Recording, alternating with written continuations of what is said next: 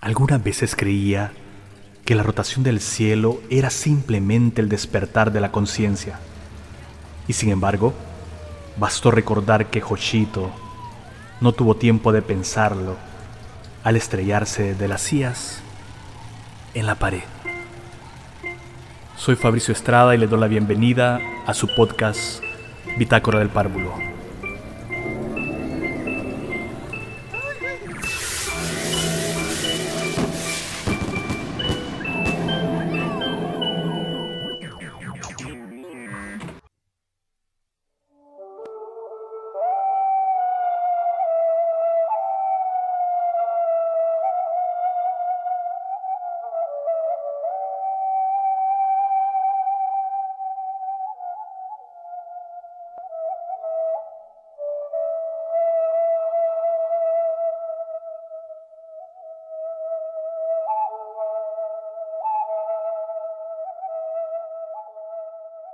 La inquietud que causa la ceguera ha sido motivo suficiente para escribir novelas magistrales.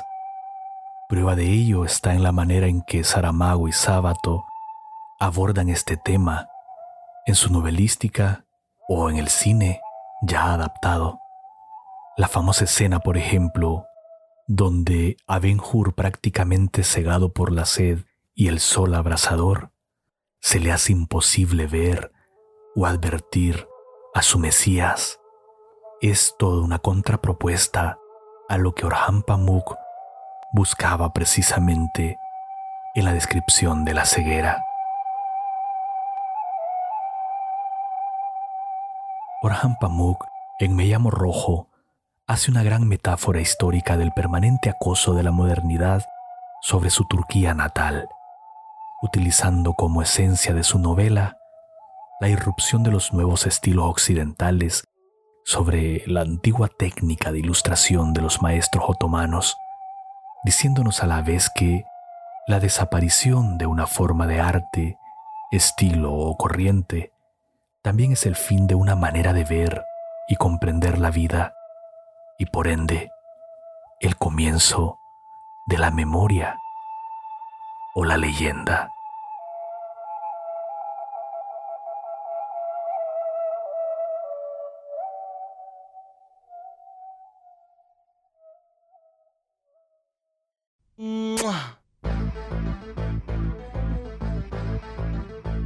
Episodio 44.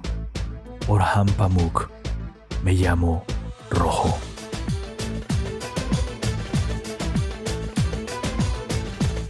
Tarkan Simarik.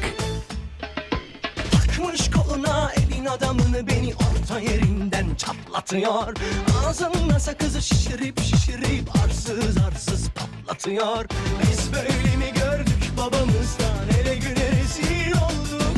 Yeni adet gelmiş eski köye bak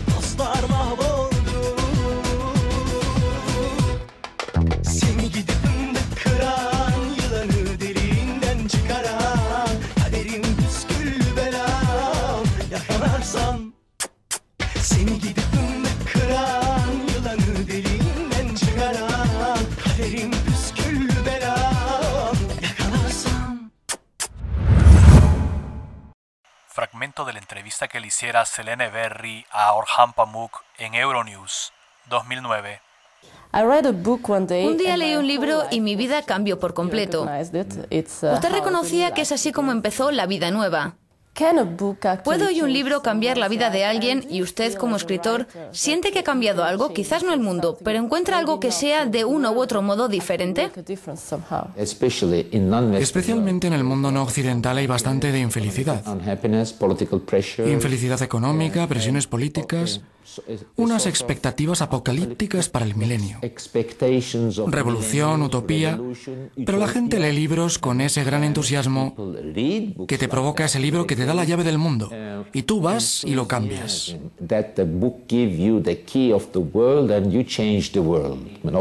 Por supuesto que uno desea que le entretengan. Pero las expectativas de cambios que uno espera del mundo son tan radicales que uno quiere que el libro se lo cuente. Casi como un susurro, con la intensidad de las cosas místicas. Cuando era joven leía libros como ese. Y éticamente pienso que las novelas deberían escribirse y leerse con esa intensidad. Si puedo no lograrlo, eso es otra cuestión.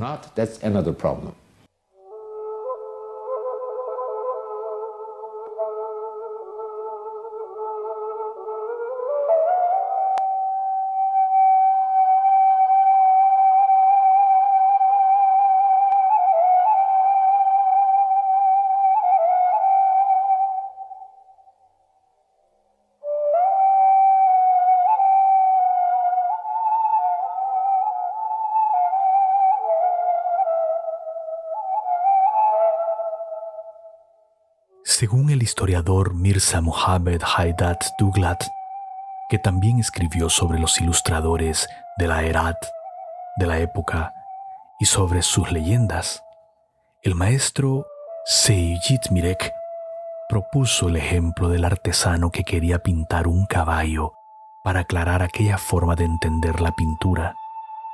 Según su razonamiento, incluso el ilustrador de menos talento cuando pinta un caballo observándolo porque tiene la cabeza tan vacía como los pintores francos de hoy en día, en realidad está pintando de memoria. Porque nadie puede mirar a la vez al caballo y al papel en el que se está dibujando su imagen. Primero, el ilustrador mira el caballo y luego pasa al papel lo que tiene en la memoria, aunque solo pase el tiempo de un parpadeo. Lo que el ilustrador pasa al papel no es el caballo que está viendo, sino el recuerdo del caballo que acaba de ver, lo cual es la prueba de que incluso para el más mísero de los ilustradores, la pintura solo es posible gracias a la memoria. Como resultado de aquella forma de entender la pintura, que consideraba la vida activa del artista como una preparación para la futura y gozosa ceguera y los recuerdos que implicaba, los maestros de la Herat de la época veían las pinturas que hacían para monarcas y príncipes aficionados a los libros como una especie de ejercicio de la mano, una práctica, y aceptaban el trabajo. El dibujar sin parar y el observar las páginas sin interrupción durante días a la luz de los candelabros como algo gozoso que conducía al ilustrador a la ceguera.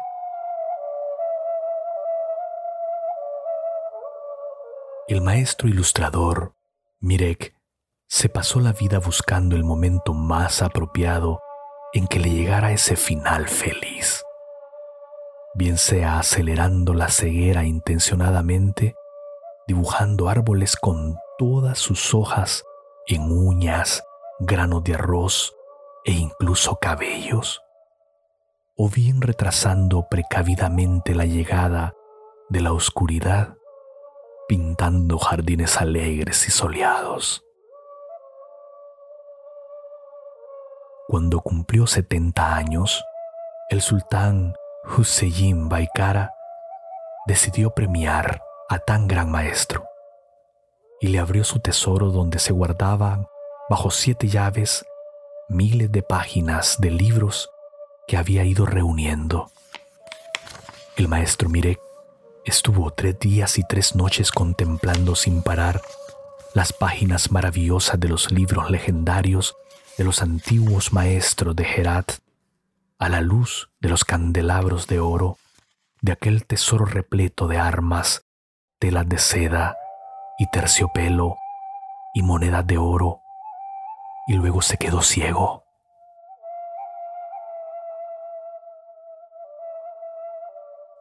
Aceptó su nueva condición con tanta madurez y resignación como si hubiera recibido a los ángeles de Dios y el gran maestro ya no volvió a hablar ni a pintar.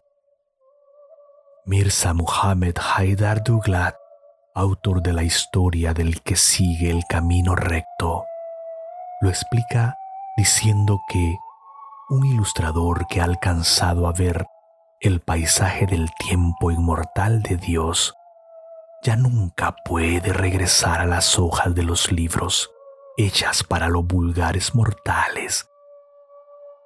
Y prosigue allí donde los recuerdos de un ilustrador ciego alcanzan a Dios, reina un silencio absoluto, una oscuridad absoluta y la infinitud de la hoja en blanco.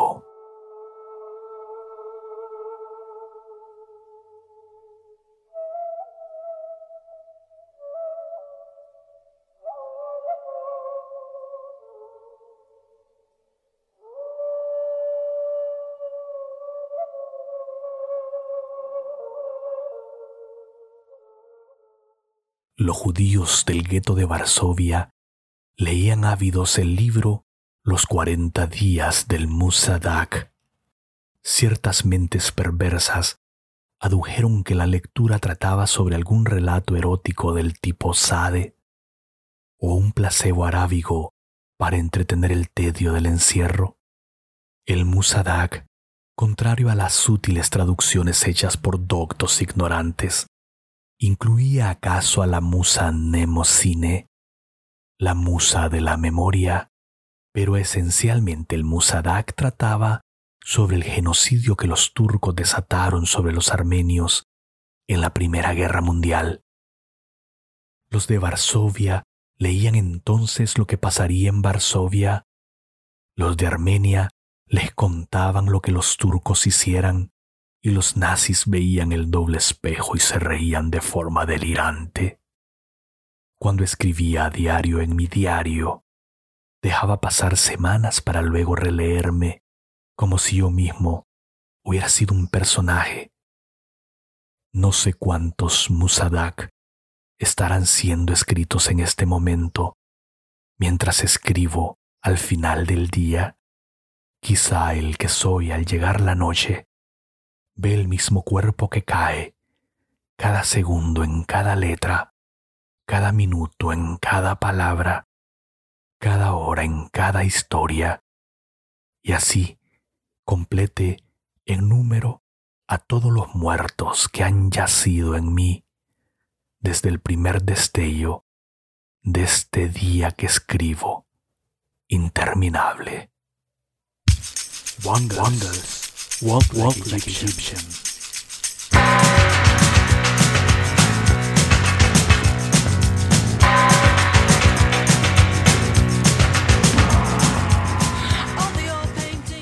Este fue el episodio 44 de Bitácora del Párvulo y he terminado este contenido de Orhan Pamuk con un pequeño poema inédito de mi libro Los Juegos Fascinantes que espero publicar o editar en, algún en su momento. Les agradezco siempre la compañía y espero que la reflexión sobre la ceguera en la búsqueda del esplendor sea un dato más, un marco más para entender la época en que estamos absolutamente sumergidos, esperando que el gran ojo de la pandemia un día se abra y podamos ver la luz de la salida. Si esto no es así, todo nuestro esfuerzo de reflexión habrá fracasado. El ojo será cerrado para siempre. Los invito siempre a escuchar este podcast en evox.com, anchor.fm, Spotify, Apple Podcasts, Google Podcasts y por supuesto en mi blog Bitácora del Párvulo.